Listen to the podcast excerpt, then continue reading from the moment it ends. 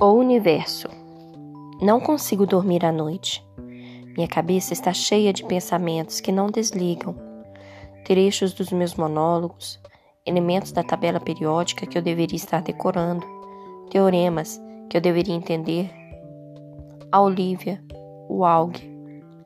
As palavras da Miranda não saem da minha mente. O universo não foi legal com Aug e Puma. Pensei muito nisso e em tudo o que significa. Ela está certa. O universo não foi legal com Alga e Puma. O que aquele garotinho fez para merecer essa sentença? O que os pais deles fizeram? Ou oh, Olivia?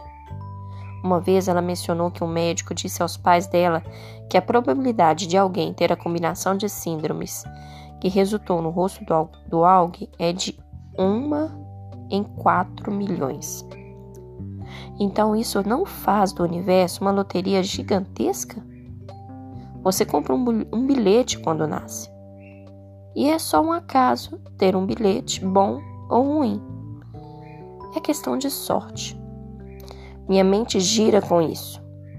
Mas então surgem pensamentos mais suaves, como um terceiro violino em uma sinfonia de cordas.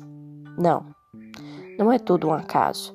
Se fosse, o universo nos abandonaria à própria sorte. E o universo não faz isso. Ele cuida das suas criações mais frágeis, de formas que não vemos.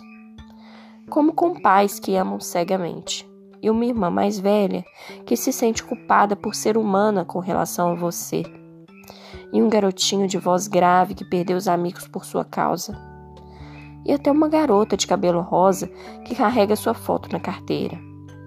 Talvez seja uma loteria, mas o universo deixa tudo certo no final. O universo cuida de todos os seus pássaros.